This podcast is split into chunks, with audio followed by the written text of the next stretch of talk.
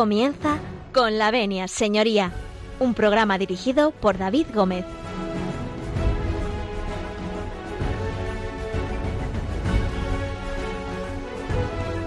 Buenos días, señoras y señores, y bienvenidos a Con la Venia, señoría. Cuando pasa un minuto de las 12 y 31, las 11 y 31 en la Comunidad Canaria, nosotros abrimos este, bueno, mini despacho que tenemos eh, en esta casa, en Radio María, para ustedes, para que nos puedan eh, consultar eh, aquellas dudas jurídicas que se puedan plantear. Ya sabe que pueden interactuar con nosotros en el correo electrónico con la venia arroba se lo repito, con la venia arroba es.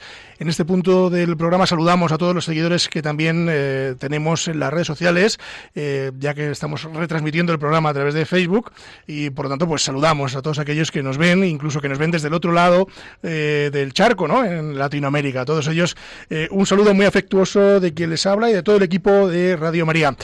Y bueno, pues como siempre les digo, si ustedes nos dan su permiso para entrar en sus casas, en sus coches y en aquellos lugares donde escuchen ustedes Radio María, nosotros comenzamos.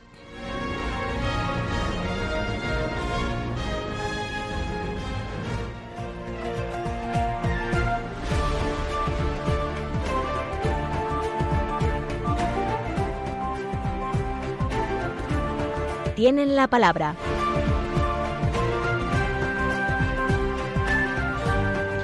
Bueno, pues tienen la palabra, tienen la palabra, en este caso, eh, dos magníficos abogados, eh, en esta ocasión madrileño, bueno, uno de Segovia, uno tiene raíces segovianas, y bueno, pues ellos son expertos en derecho laboral, así que ya se imaginan ustedes que el programa de hoy va, a tratar sobre derecho laboral, pues a despidos, excedencias, en fin, aquello, todo aquello que le puede ocurrir a un trabajador dentro del, seno de, de, la empresa. Así que, bueno, vamos a saludarles, eh, aunque a uno de ustedes ya le conocen, pero vamos a empezar por quien no conoce que es Carlos Cervera. Carlos Cervera, muy buenos días, bienvenido a esta casa. Muy buenos días, muchas gracias David por la invitación y bueno, pues me presento con tu permiso para nuestros oyentes. Soy Carlos, eh, soy abogado. Ejerzo aquí en Madrid. Mm, tenemos un despacho abierto para todas las personas que quieran contactar con nosotros en la capital de España y bueno, pues nos dedicamos fundamentalmente al derecho laboral, eh, tanto asesoramiento a trabajadores como empresa y mi experiencia en este ámbito pues ha ido pues por todos estos derroteros, en juzgados de lo social, eh, pleitos de despidos, pleitos de excedencias, pleitos de reclamaciones de cantidad y bueno, pues es ahí eso a lo que nos dedicamos. Bueno, pues como han oído ustedes, eh, perfecto para el programa que tenemos, así que muchas gracias Carlos por venir y tenemos enfrente, enfrente mío, aunque ustedes no lo ven, pero le tengo aquí enfrente a David eh, Ayuso. David Ayuso, buenos días. Pues muy buenos días, don David. Iba a decir que repetidor. Repetidor, sí, siempre he sido muy repetidor de todo, además de los buenos programas también. Eh, bueno, a mí ya me conocen, yo ejerzo también en Madrid, bueno, ejerzo a nivel nacional, tengo un despacho en Majadahonda, un despachito, una boutique jurídica laboral que pongo a disposición de los oyentes, al igual que a disposición de los compañeros que necesiten, como es el caso en, muchos, en muchas ocasiones, el tener un asesoramiento o una necesidad de, de ayuda entre, entre compañeros. Estoy aquí para lo que queráis. Además de Segovia, lo he dicho bien, ¿no? Sí, bueno, de un, tengo eh, familia segoviana de un pueblecito que se llama Navas de Oro, al que saludo, eh, mis padres, mis abuelos son de allí y la verdad que muy orgulloso de ser castellano-leones. Sí, señor. Bueno, ya somos dos castellano-leones aquí. Yo no sé si, Carlos, también le toca algo de Castilla y León. Tengo una pequeña raíz, pero bueno, mi abuela por parte de madre, que sí, es de Segovia también. ¿Ves? De al final, estamos en familia. Sí, al final, en fin. bueno, pues como han visto ustedes, eh, tenemos eh, dos magníficos abogados hoy que, están a disposición de todos ustedes y que, bueno, pues en la, la segunda parte del programa podrán interactuar con ellos llamando y preguntando aquellas dudas que les surja de nuestra tertulia de nuestra tertulia de hoy. Oye, una curiosidad, ¿habéis venido los dos en moto? Hemos venido los dos en moto. ¿Tú también? No. Yo no, a mí no me deja mi religión llevar moto. Yo soy de coche y... Es que no sé por qué, por qué extraña razón a todos los abogados laboralistas que conozco van todos en moto. Es una cosa muy curiosa porque van mal de tiempo. Somos gente de poco tiempo. Se conoce. Bueno, pues si os parece vamos a hacer un pequeño alto en el camino nos vamos a ir a escuchar eh, a un tocayo nuestro, a David Bisbal, y a la vuelta de, escucharle, pues no se marchen porque vamos a, a empezar a hablar sobre derecho laboral, así que les esperamos.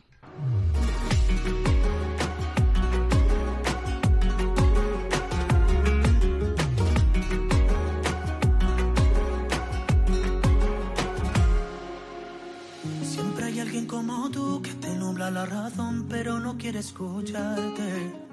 Siempre hay alguien como yo, cuanto más me dicen no, más intento enamorarte. Tú me obligaste a soltarte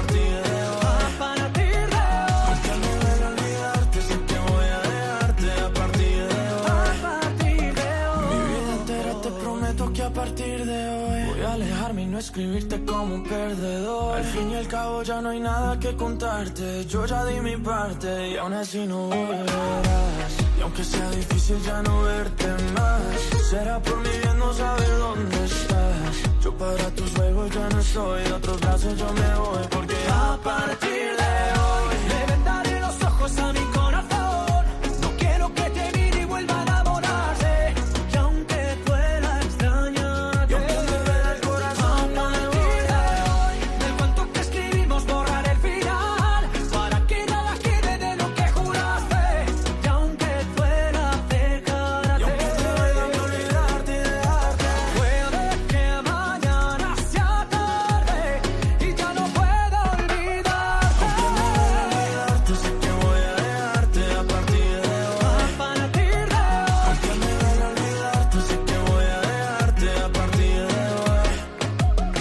Están escuchando con la venia, señoría. Tú siempre estarás conmigo, vida de mi vida. A partir de hoy, le vendaré los ojos a mi corazón. No quiero que te mire y vuelva a enamorarse.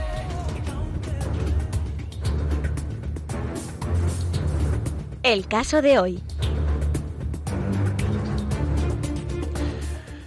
Bueno, pues seguimos con la venia señoría, siguen ustedes en la sintonía de Radio María, estamos con los abogados Carlos Cervera y David Ayuso. Eh, y bueno, pues para los que se acaban de incorporar, les recordamos que vamos a hablar de derecho laboral, pues de despidos, de excedencias, etcétera, etcétera, etcétera. Pero antes de meternos en faena, dejarme saludar un momentito eh, a la gente que nos escucha desde Perú, que nos están dando los, buenos días, y desde República Dominicana. Un saludo a todos ellos, eh, que bueno, pues nos hace mucha ilusión que nos escuchen al otro lado del Atlántico. Bueno, pues centrándonos un poquito en el tema, a ver quién se anima mm, a decirme así muy someramente, yo como en clase, ¿qué es el derecho laboral? Uy, qué pregunta tan amplia. Vamos a, vamos a centrar el tema lo máximo posible y hacer un resumen muy rápido. El derecho laboral es el derecho, es la rama del derecho que se ocupa de todas las vicisitudes, de todos los problemas que se derivan de un contrato de trabajo. Podemos hablar desde problemas como puede ser la terminación del contrato de trabajo por despido, por dimisión del trabajador, por baja voluntaria, puede ser eh, por reclamaciones de deudas que hayan surgido a raíz de ese contrato en el cual pues, el empresario no está pagando o no está pagando a tiempo o no está pagando todo lo que debería todo lo que debería pagar dentro de esa relación laboral, podemos hablar de la denegación de unas vacaciones en unas fechas, podemos eh, eh, abordar incluso temas más serios como es la discriminación del trabajador dentro de la empresa por parte del empresario o por parte de algún compañero. También abordamos asuntos tan complicados como es la materia de seguros de vida y de seguros de los trabajadores que sufren accidentes en el trabajo. Abordamos otro de los temas que hemos mencionado en el encabezamiento, las excedencias, qué son, cómo, cómo operan, qué reservas de plaza de puesto de trabajo hay, cuáles no hay, en fin, abordamos una problemática muy muy amplia, pero siempre circunscrita, siempre dentro de ese marco que nos va a dibujar el contrato de trabajo y todo lo que lo salpica. Hablamos también de convenios colectivos, hablamos de pactos de eficacia limitada, hablamos de derecho sindical, hablamos, en fin, de una infinidad de temas, pero todos ellos siempre vinculados al contrato de trabajo, a la prestación de servicios y a esa relación entre empleado y empleador. ¿Algo que añadir, don David Ayuso? Sí, añadir que eh, a nivel universitario el derecho laboral es aquella, aquella rama del derecho que tú ves en un año y que luego nunca te vas a plantear el, hacerlo como en exclusiva. Bueno, te voy a contar una cosa. Yo, yo en mi otra vida fui graduado social y yo juré no ejercer nunca y mira dónde estoy. Pues, Ejerciendo, o sea que...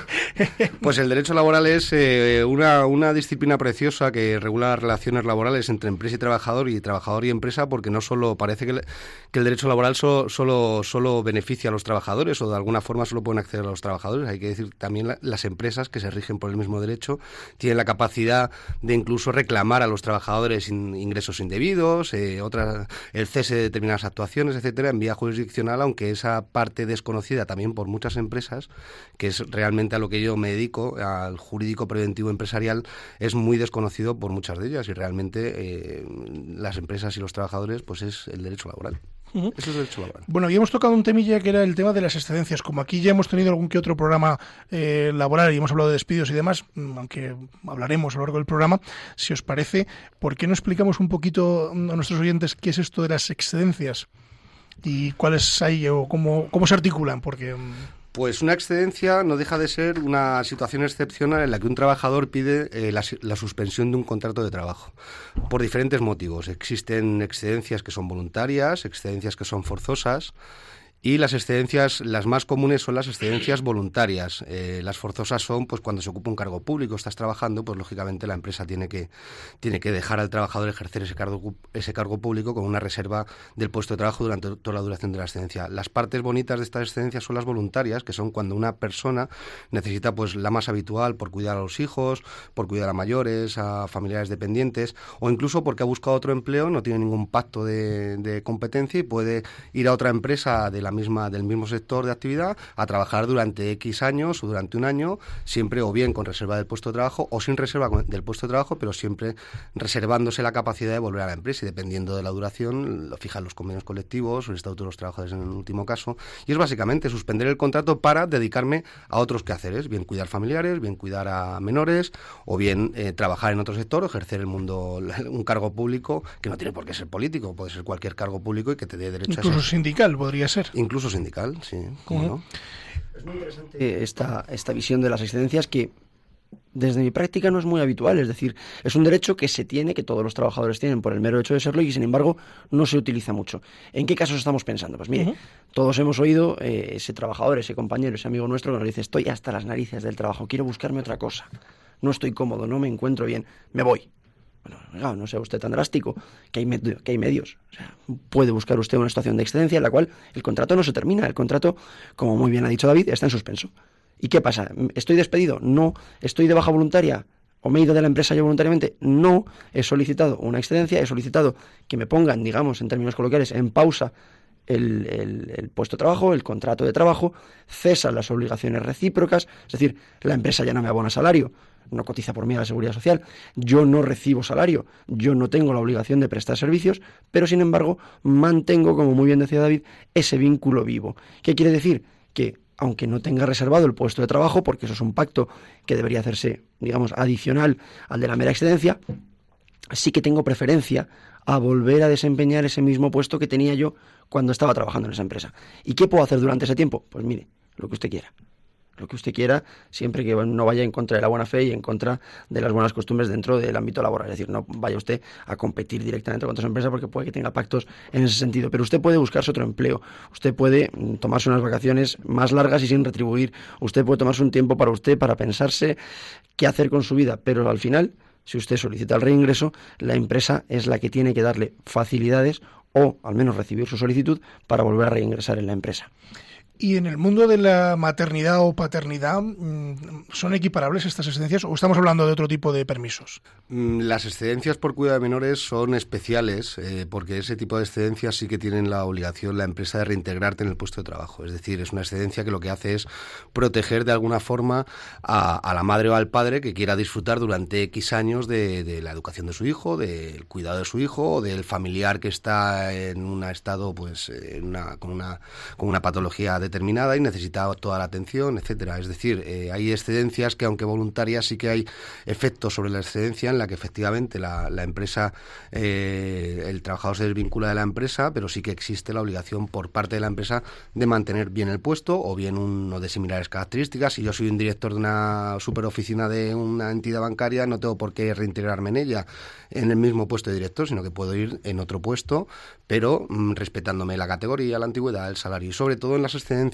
sí que sí que se computa efectos de, antigüedad, efectos de trienios, etcétera, no para despidos porque no es trabajo efectivo, pero sí que hay, otras el derecho a la formación de un trabajador excedente tiene derecho a la formación de la empresa, lo puede reclamar, etcétera son similares, eh, es lo mismo, pero no es igual, como decía uno, ¿no?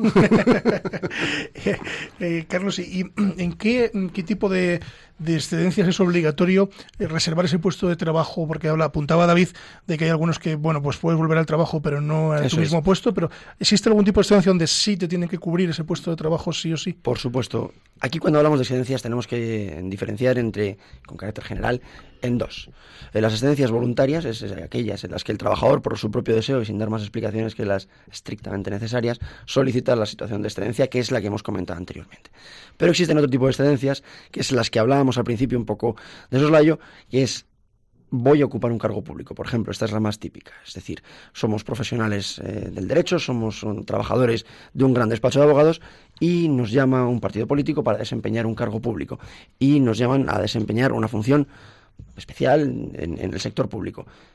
¿Qué situación, ¿En qué situación quedamos dentro de la empresa? Bueno, pues la empresa tiene la obligación de permitirnos desarrollar estas funciones, pero además de reservarnos nuestra silla, como quien dice, de reservarnos un puesto sino exactamente el mismo, uno con las mismas condiciones que teníamos antes de salir de ese puesto de trabajo. Estas, digamos, hablando de forma coloquial, son las eh, excedencias, digamos, excelentes, las, las, las, las, mejores en el sentido de condiciones, puesto que el trabajador no asume ningún riesgo al solicitarla y vuelve a disfrutar, con obligación del empresario para ello, de sus mismas condiciones una vez cesa ese cargo público.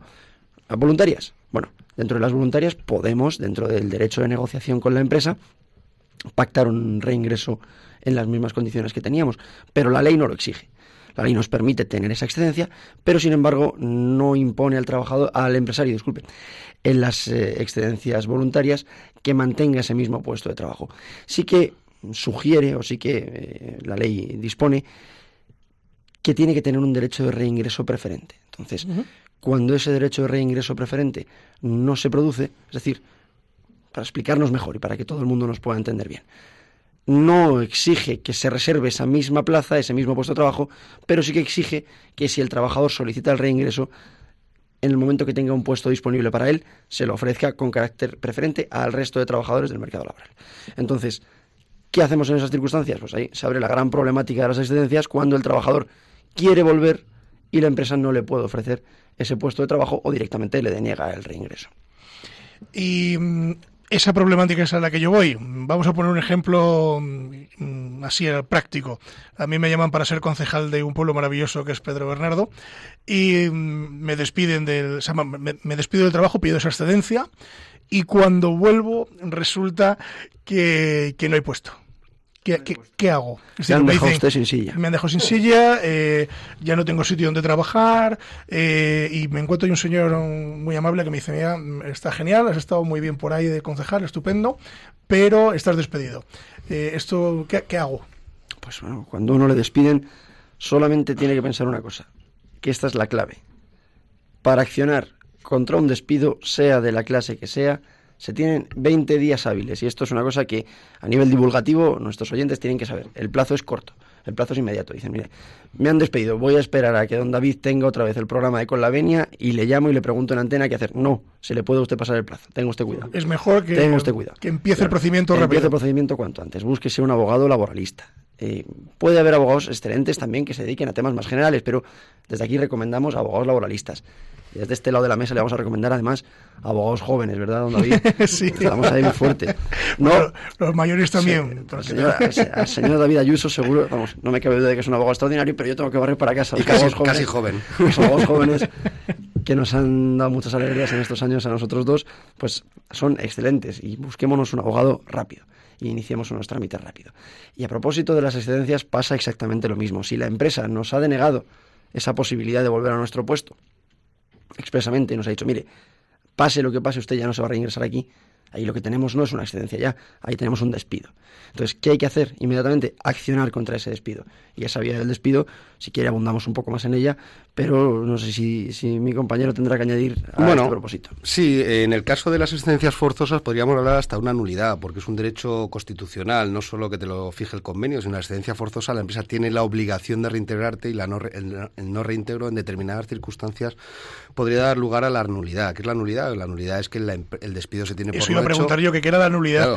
la nulidad es que el despido se tiene como que no se ha hecho y entonces el trabajador, mientras que no esté trabajando, está devengando una, una cosa que se llama los salarios de tramitación, que es que la empresa cuando finalice este procedimiento te va a tener que pagar todas las cantidades que, te, que no te ha abonado desde que tú has pedido el reingreso hasta que un juez dice que la empresa tiene la obligación de reintegrarte. Luego está la otra parte, que es que la empresa te puede decir dos cosas. Una, no hay puesto, estamos hablando de un despido, es decir, no que ahora mismo no hay puesto, sino no aceptamos tu reingreso. Eso es un despido. O te puede decir, que es lo que es lo más usual, no es que no haya puesto, es que en este momento no tenemos una vacante para usted. Y eso se lo puede creer o no el trabajador. Ahí correría otro plazo, que es un año, porque es un derecho, el derecho al reingreso. Y eso es que la empresa tendrá que demostrar, en el caso de que el trabajador demande, tendrá que demostrar que efectivamente no hay puesto. ¿Por qué? Porque si el trabajador demuestra que hay puesto, el juez le va a condenar a la empresa a reintegrar al trabajador con salario de tramitación, etcétera, etcétera, etcétera. Y en muchos casos esto se hace porque hay trabajadores que son incómodos para la empresa que dicen, gracias a Dios que me ha pedido la excedencia y se va un año, que cuando vuelva vamos a cubrirlo todo. Pero claro, ese, ese cubre todo, muchos trabajadores se les olvida pedir la excedencia, también hay plazos para pedirla, para reintegrarte, etcétera, etcétera. Pero eso es otro campo que a lo mejor es para otro programa. Y en caso de, no, de que no te readmitan, es decir, de que, bueno, pues tú has terminado tu excedencia, llegas allí, no te readmiten, Entiendo que mm, es obligatorio el famoso SMAC, de este que hemos hablado aquí muchas veces, ¿o no? O directamente demanda. Por supuesto, para, hay algunos asuntos que están. Porque, volvemos al tema, estamos hablando de un despido. Y para un despido siempre nos vamos a encontrar esas dos fases habituales, no en todos los procedimientos existen, pero sí que los más habituales en el derecho laboral. Tenemos la fase administrativa, la fase de SMAC y tenemos la fase judicial, la fase en la que propiamente es un juez el que va a dirimir la controversia. La fase de SMAC, miren, hay abogados que, que, no les gusta. Eh, verdaderamente, no en todos los casos sirve y en, menos de los necesarios eh, vale para algo. Pero es un entorno razonable en el que, si vamos asistidos de buenos profesionales, podrán entablar una negociación eh, real con la otra parte, con la empresa y que incluso puede facilitar, en muchos casos, llegar a un acuerdo. En la mayoría de ellos para nuestra desgracia como profesionales, ese acuerdo nunca es posible, con lo cual hay que ir directamente a la jurisdicción, al propio juez, a que un tercero, que es el juez, decida qué es lo correcto. Pero esa fase, esa fase previa de SMAC, de, nosotros decimos SMAC siempre en nuestro argot, pero es el servicio de mediación, arbitraje y conciliación, que lo que busca precisamente es eso, intentar una conciliación sin que tengamos que incurrir en más gastos de cara a un juicio, sin que tengamos que ir más adelante en el proceso y sin que nos eternicemos, porque los plazos en justicia ya saben ustedes cómo están. El otro día me preguntaba un, bueno, un señor decía, oye, yo me puedo representar solo ante los tribunales laborales. Yo mm, le dije que, sí, pero que le recomendaba encarecidamente que tuviese un abogado. No, no con ánimo de captar ningún cliente o de, en fin, de hacer ningún tipo de negocio, sino porque creo que lo mejor en estos casos es ir de la mano de alguien que conoce o controla, eh, digamos de alguna manera, todo tipo de procedimiento. No sé si estáis eh, en la misma línea o si me confundía al asesorarle. Absolutamente de acuerdo. Básicamente esto es como los médicos. Cuando tú vas a un médico, ¿es bueno automedicarse? No. Cuando vas a un médico hay muchas veces que se llega tarde, pues cuando se va a un abogado alguien hay muchas veces que se llega tarde. ¿Por qué? Porque el, el acto de conciliación es el que va a fijar lo que estás pidiendo y más allá no puedes pedir porque tendrás que presentar otro tipo de pretensión. Es decir, que si yo pido mil euros que me deben, yo no puedo pedir luego la demanda 1.500. Puedes pedirla, pero lógicamente eh, la tendrás que pedir la demanda, pero tendrás que justificar mucho más de lo normal por qué pides 1.500. Yo como abogado, si llevo a la empresa, lógicamente yo en esa demanda voy a decir pues que hay una incongruencia, que se fije, yo estaba demandado por otra cosa y no por esto, una indefensión, etcétera. Entonces, ¿qué es lo normal? Un abogado laboralista, aunque seamos dos aquí, no somos, eh, no somos abogados eh, caros, quiero decir. O sea, la justicia para el trabajador es, la justicia social para el trabajador es gratuita y nosotros nos ceñimos muy mucho no a que sea gratis, pero que sí que sabemos cuál es la situación. Es decir, un trabajador es una persona que trabaja por un salario y que le cuesta mucho ganar ese dinero como para que venga un abogado a cobrarle X tantos por una consulta. Una consulta de un abogado laboralista es fundamental ante cualquier eventualidad con la empresa y creo que Carlos estará de acuerdo conmigo y eso le salva muchas veces de cometer errores que son insubsanables. Eh, los plazos, lo que pides, lo que no pides, etcétera. Hay una cuestión de, visión y de, panorama general que a mí me gusta transmitirle a mis clientes y es la siguiente. Mire, cuando cualquiera de nosotros sufre un problema en carne propia, es un auténtico drama personal. Cuando se lo contamos al médico o al abogado, pues para él somos un paciente, un cliente, y nos va a atender eh, con un cariño, con una cercanía, pues la máxima de la que sea capaz. Y seremos su cliente y su paciente e intentará de hacer de esta causa, con su técnica, lo mejor posible. Cuando saltamos un escalón por encima y vamos a un juzgado, en un juzgado ya no somos ni una persona que sufre un drama personal, ni un cliente o un paciente que tiene la máxima dedicación del profesional que la acompaña, somos un número. Entonces, ese escalón eh, en ocasiones insalvable de ir con un drama personal a convertirse en un número puede ser un impacto para la persona que lo sufre, bueno, eh, total, es decir, sentirse no representado por la justicia, sentirse no protegido por la justicia, sentirse ninguneado por jueces, ninguneado por funcionarios, ninguneado por personas que lamentablemente tienen una carga de trabajo desorbitada. Entonces, esa brecha que se produce entre el drama y el número es la que debe ocupar siempre un abogado o un profesional independiente que sirva de desenlace y que sea esa correa de transmisión que permita pues que esa persona no pelee con su drama sola ante el peligro y que ese juzgado que en ocasiones pues trabaja más de lo que debe o va con más a más revoluciones de las que debe se pare y tenga el tiempo necesario y le podamos explicar al juez no todos los pormenores, porque quizá no todos sean importantes, sino los elementos más esenciales de cada problema con una visión objetiva. Bueno, pues eh, ya tomen buena nota de esta recomendación. Yo también les digo que no solo pueden ustedes eh, contratar un abogado laboralista, que también, pero como por esta casa pasó nuestro amigo eh, Joaquín Merchan, eh, que fue presidente del Colegio de Graduados Sociales de Salamanca, también les recomendamos que pueden ustedes ser asistidos por un graduado social, que viene a ser también un casi abogado laboralista, pero que van a estar ustedes muy bien representados tanto por uno o por otro, porque muchas veces la gente nos confundimos, no sabemos muy bien qué es un graduado social o qué es un abogado laboralista. Bueno, pues en cualquiera de las dos funciones yo creo que pueden ustedes estar muy bien representados. ¿Os parece hacer un alto en el camino? Y nos, nos, vamos a ir a escuchar también a unos castellanos y leoneses, son de León. Vamos a, escuchar un poquito a Café Quijano, pero a la vuelta, eh, a todos ustedes, eh, no se marchen, porque como han visto ustedes, el, el, tema es muy interesante.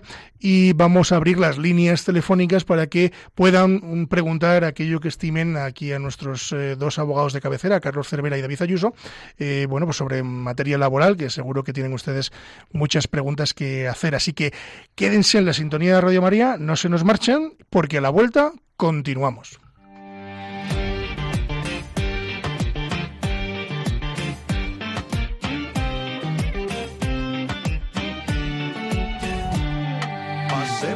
Vida creyendo que nunca llegaba esa noche que sientes que para en el tiempo. Dos días me rompen el alma, me entierran en pena y no se me quita con nada.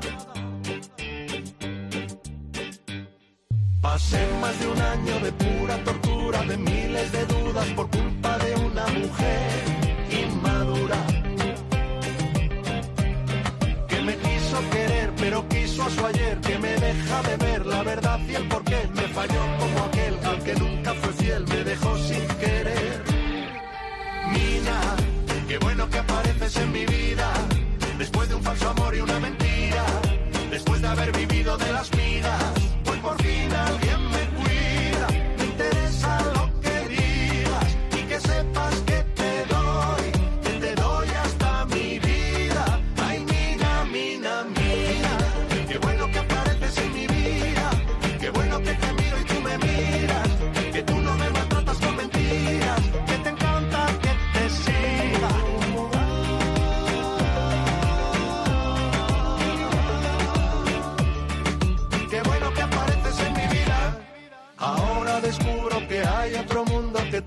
más fácil, que nada es difícil, que todo es posible contigo. Que ahora puedo dormir y saber dónde estás, y ahora puedo escuchar sin tener que dudar. Ya no tengo que estar inventando un lugar o a un amigo al que ves, porque siempre se va. Nina, qué bueno que apareces en mi vida, después de un falso amor y una mentira. Después de haber vivido de las migas, pues por fin alguien me cuida.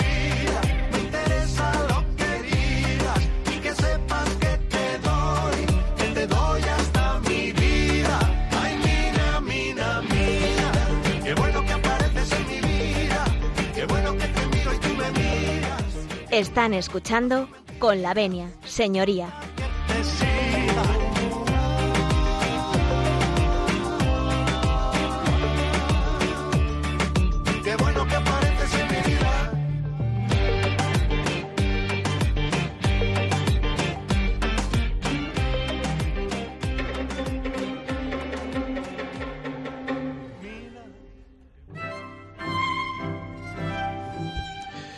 Bueno, y con, con esa sintonía, como ustedes bien conocen, eh, abrimos nuestras líneas telefónicas. Y para eso les vamos a dar el número de teléfono, tomen buena nota. Es el 91 005 94 19. Se lo repito, 91 005 94 19. Bien, pues eh, vamos a continuar eh, charlando con, con nuestros dos, eh, dos invitados, que son Carlos Cervera y David Ayuso, abogados laboralistas. Les recuerdo que veníamos eh, hablando, bueno, pues de derecho laboral, contratos, despidos, aunque de contratos este programa no hemos hablado mucho, hemos hablado más de excedencias, eh, etcétera, etcétera. Entonces, bueno, ¿qué, recomendación, o sea, cómo se iniciaría una, una excedencia? ¿Cuál es el primer paso que tiene que dar un trabajador? Es decir, me voy, me voy porque me han nombrado un cargo público o porque directamente mm, tengo que marcharme. ¿Cuál sería el primer paso? Bueno, pues en primer lugar eh, es recomendable y es deseable una comunicación escrita una comunicación escrita. Si estamos hablando de excedencias forzosas, además de venir dada la, comunicación escrita en la que se transmite a la empresa ese deseo de ejercitar un derecho que tenemos, que esto es interesante también, es decir, es un derecho que el trabajador tiene siempre en todos los casos. Si estamos hablando de una excedencia para ocupar cargo público, o estamos hablando de una excedencia para cuidado de familiares enfermos o para cuidado de, hijos menores, eh, debemos acompañarla de una eh, acreditación de que esos eh, elementos que motivan la excedencia forzosa concurren. Si no estamos ante esos casos, simplemente comunicamos por escrito qué excedencia queremos, que queremos tomar una excedencia, mejor dicho, y el plazo en el que tenemos pensado el reingreso. Estos es otro de los elementos esenciales. Bueno, pues eh, creo que nos vamos a ir hasta nada más y nada menos que al puerto de Santa María, porque al otro lado del teléfono tenemos a Carmen. Carmen, buenos días. ¿En qué podemos ayudarla?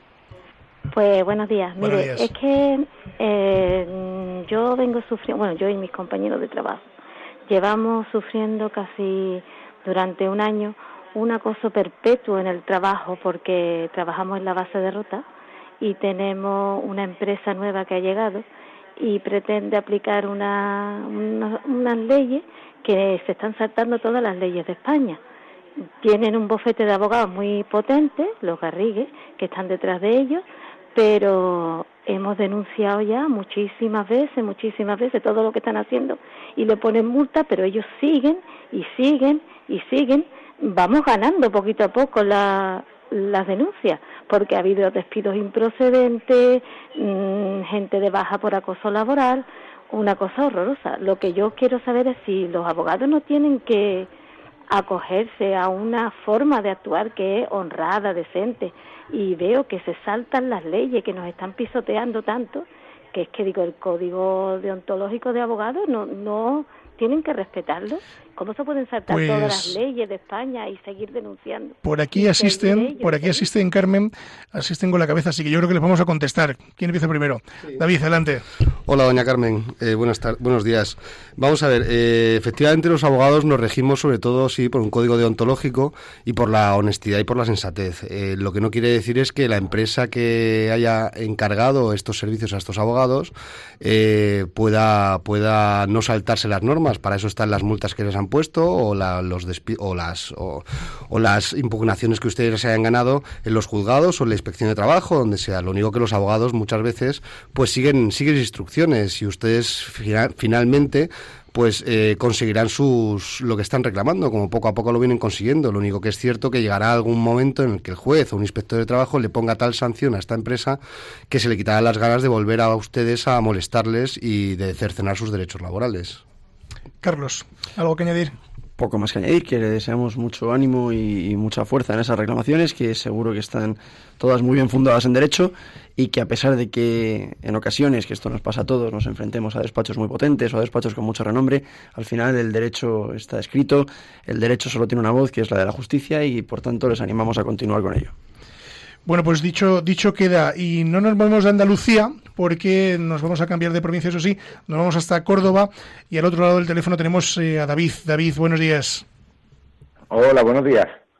Mire, yo quería hacer una consulta, a ver si mi situación es legal o es, eh, no sé. Eh, yo trabajo para una empresa pública, pero no me contrata directamente, sino lo hace a través de un tercero, digamos, de un intermediario, pero la empresa pública es la que da las órdenes, la que digamos que lleva todas las riendas del trabajo, el intermediario lo único que se limita es a decirnos los horarios que previamente le ha dado la empresa pública. Entonces yo llevo pues, cerca de seis años en esta situación y quería saber si, esta situación puede darse eh, sin, sin, sin límite de continuidad, eso es legal, eso puede estar toda la vida así o no sé. Pues por aquí, Carlos, ¿te animas? ¿O David, quién, quién dice? Cualquiera de los dos, nos hemos puesto de acuerdo en la respuesta. Pues adelante. Mirándonos. Con, sí, ahora, ahora puntualizamos un poco y ya está. Pero Fenomenal, adelante, Carlos. Está claro. Eh, creemos que estás en una situación en la que se denomina en términos jurídicos una cesión ilegal de trabajadores. Esto es, cuando una empresa interpuesta o una, una empresa que no es realmente la empleadora contrata a un trabajador para ponerlo a disposición de otra, que es la que realmente le da las órdenes, la que realmente le da los horarios, el material, bueno, todo, le puede proporcionar todo, o incluso que alguna de las cosas las ponga su empresa la que le paga realmente.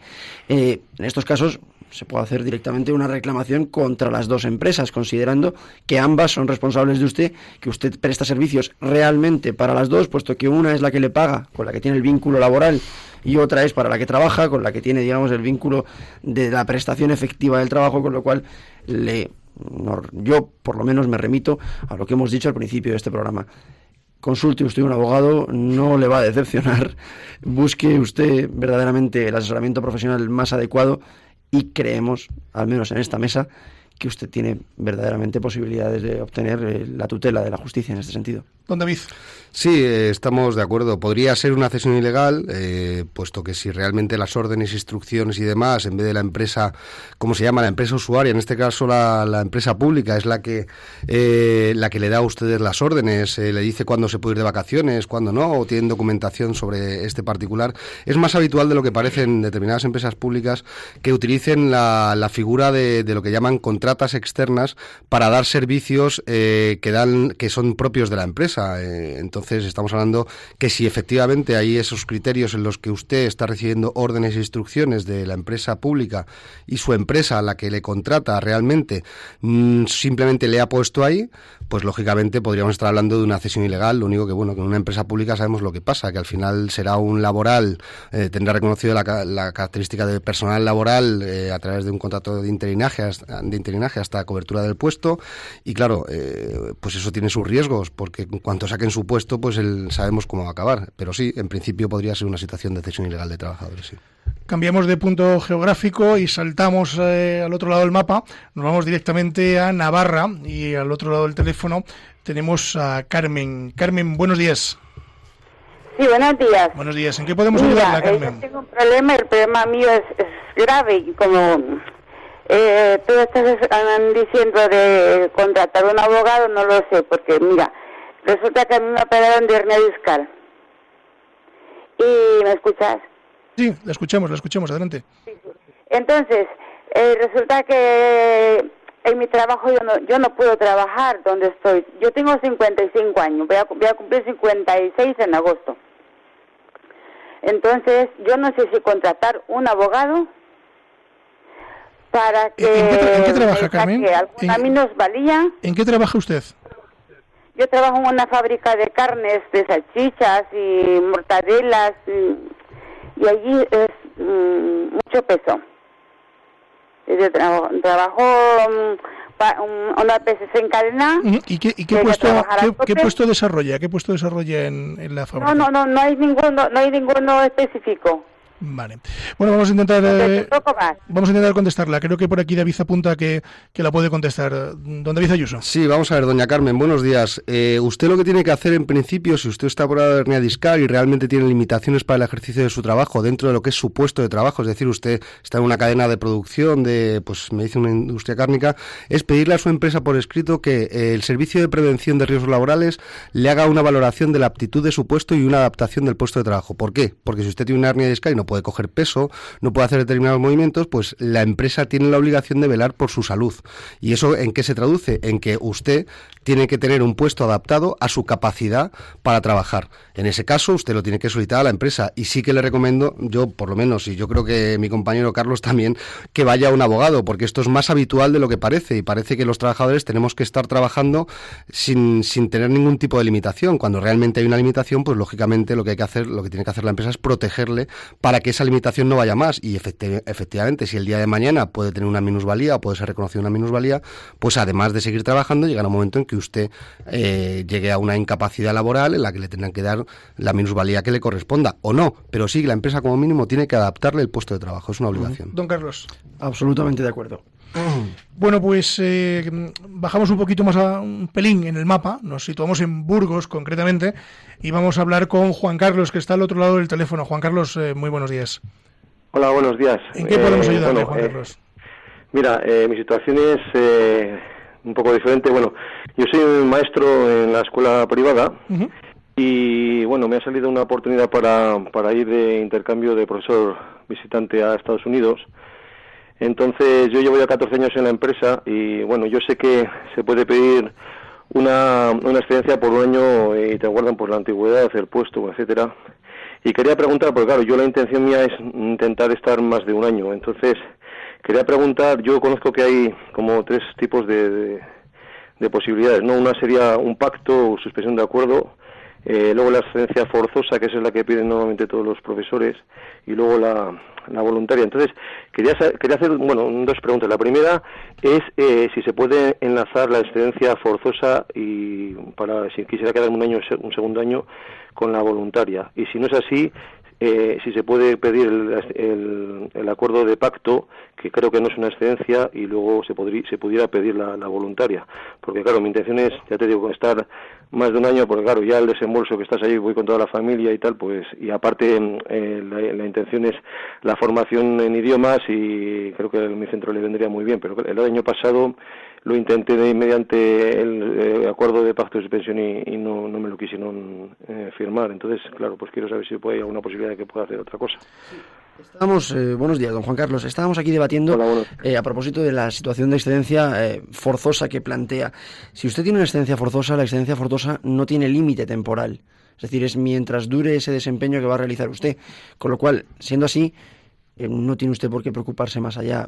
Otra cosa es que la excedencia forzosa fuera de aplicación en este caso, es decir, no conocemos los pormenores del asunto, es decir, no sabemos qué labores va a desempeñar y si podría aplicársele los criterios de la excedencia forzosa. Dicho esto, si estuviésemos ante una excedencia voluntaria, pues estaríamos lógicamente eh, vinculados a un plazo, pero aún así eh, ya le digo, su asunto es suficientemente complejo como para que tengamos que valorar elementos como el trabajo concreto que va a desempeñar usted fuera de España. Dos, el convenio colectivo que le es de aplicación que es un dato esencial para poder asesorarle de mejor manera. Y en último lugar, qué limitaciones, qué, digamos, eh, eh, pormenores existen para su, para su reincorporación posterior, eh, si es que fuera posible, en el mismo centro de trabajo donde estaba trabajando. Con lo cual, con esos tres elementos, uno, la reincorporación, dos, el trabajo que va a realizar usted y tres, el convenio colectivo que le rige, tendríamos que, trabajar eh, un poco más en profundidad para poder darle un asesoramiento de mayor calidad. Bueno, pues ahí queda, queda contestado. Nos vamos eh, ahora a tierras valencianas y en esa zona tenemos al otro lado del teléfono a Verónica. Verónica, buenos días. Hola, buenos días. Buenos días. ¿En qué podemos ayudarla, Verónica? Sí, mire, yo quería hacer una consulta también de las excedencias voluntarias. Eh, yo me he pedido una excedencia del 5 de febrero al 2 de abril de, este año reciente para ir a Argentina a cuidar a mi abuelo operado.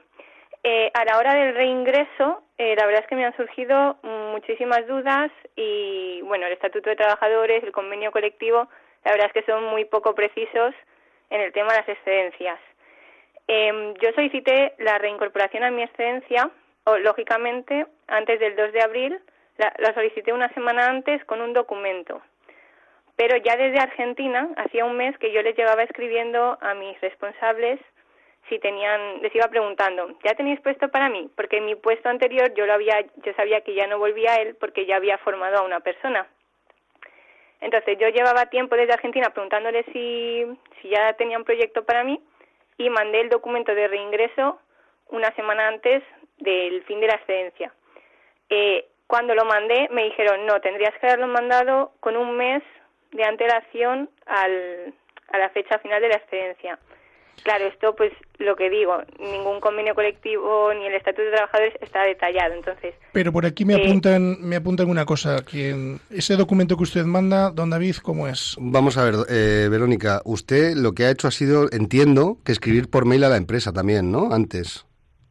Sí, yo desde Argentina lo que comentaba, como, sabía que no volvía a mi puesto, les iba preguntando, ¿ya tenéis un proyecto para mí? ¿Ya tenéis un proyecto para mí? Pero quiero decir, por mail y además a usted le contestaban y todo esto, o le mandaba... Sí, sí, sí, me contestaban que era demasiado pronto, que estaban buscando. Vale, entonces usted ya eh, lo que hizo fue anticipar que efectivamente quería regresar, con el mes que dice la empresa que tenía que... Yo, yo ya les, les puse, o sea, sabían que yo quería volver. Vale, y el documento en sí, un documento que descargué de... sí, sí. Sí, el documento de reingreso. Eh, claro, y lo mandé una semana antes. Vale. Y eh, entonces, en el momento que yo lo mandé, ahí me dijeron, no, es que para, para empezar a buscarte necesitamos un mes de plazo. Vale, ¿le han dicho concretamente, le han dicho que no la, va que no la van a reincorporar o que le van a buscar un puesto eh, dentro de la empresa?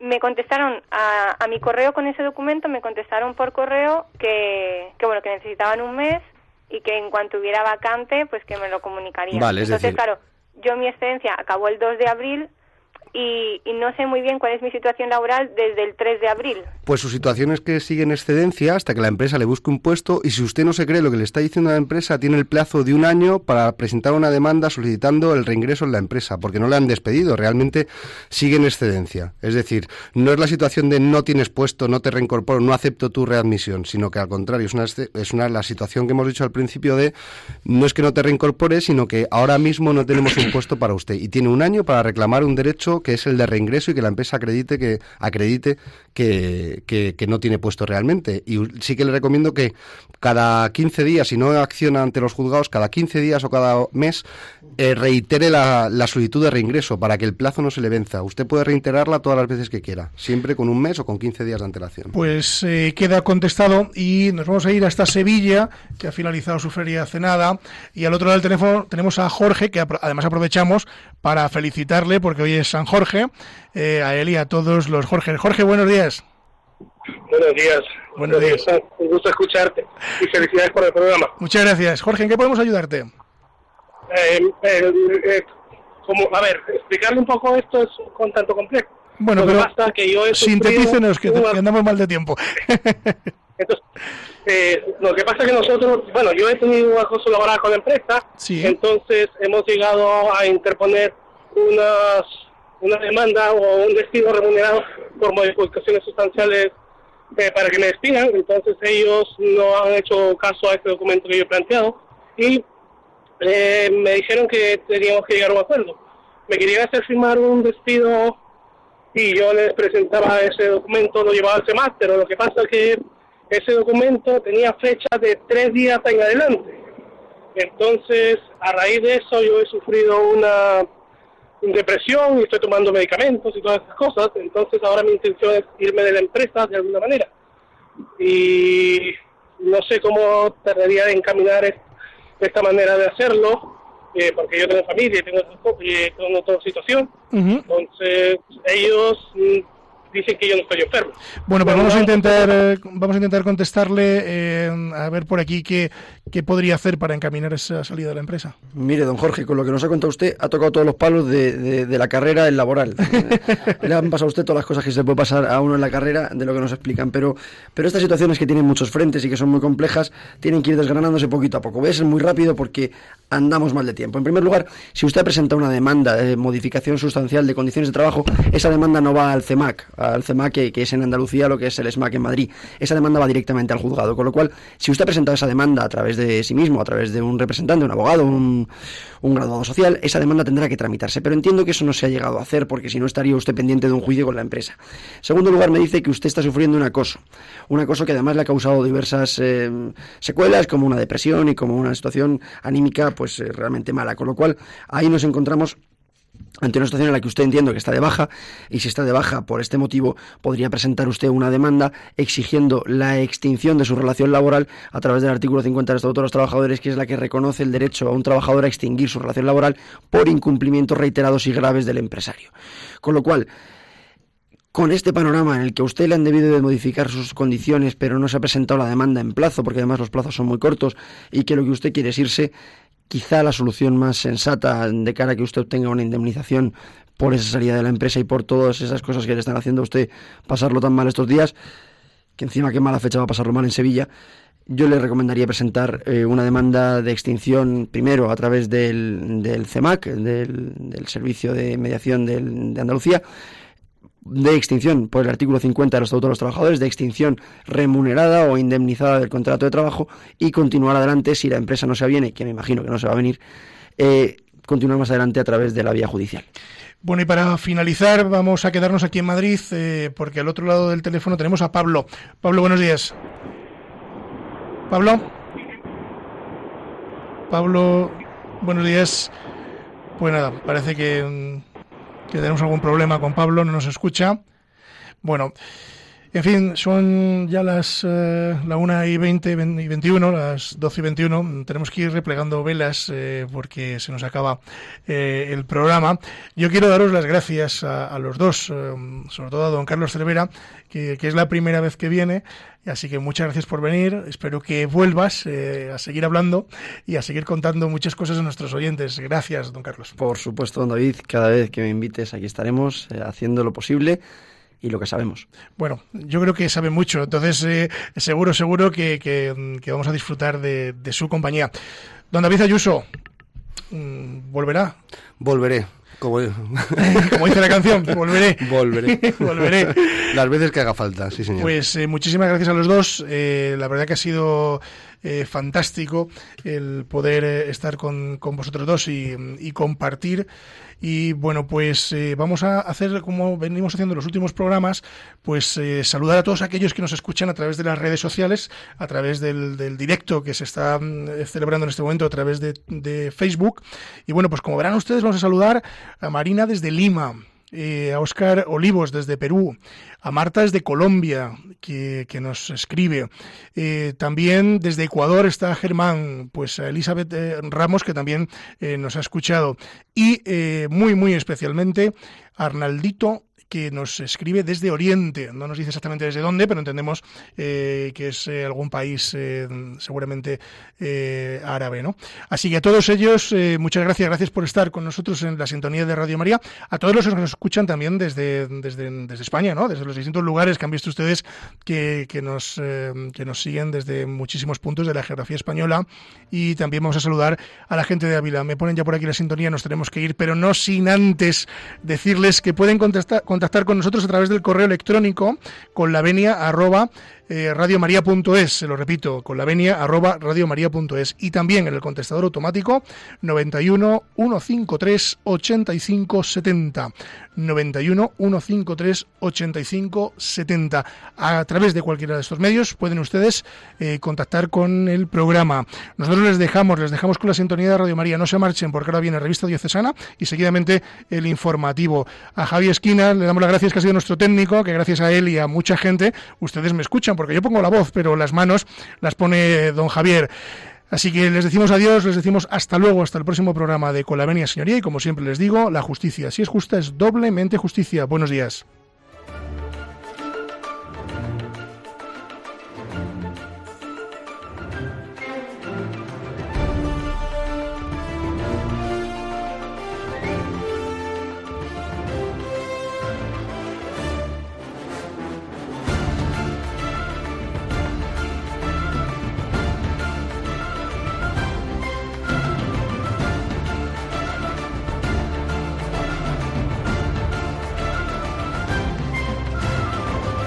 Les hemos ofrecido Con la Venia, Señoría, un programa dirigido por David Gómez.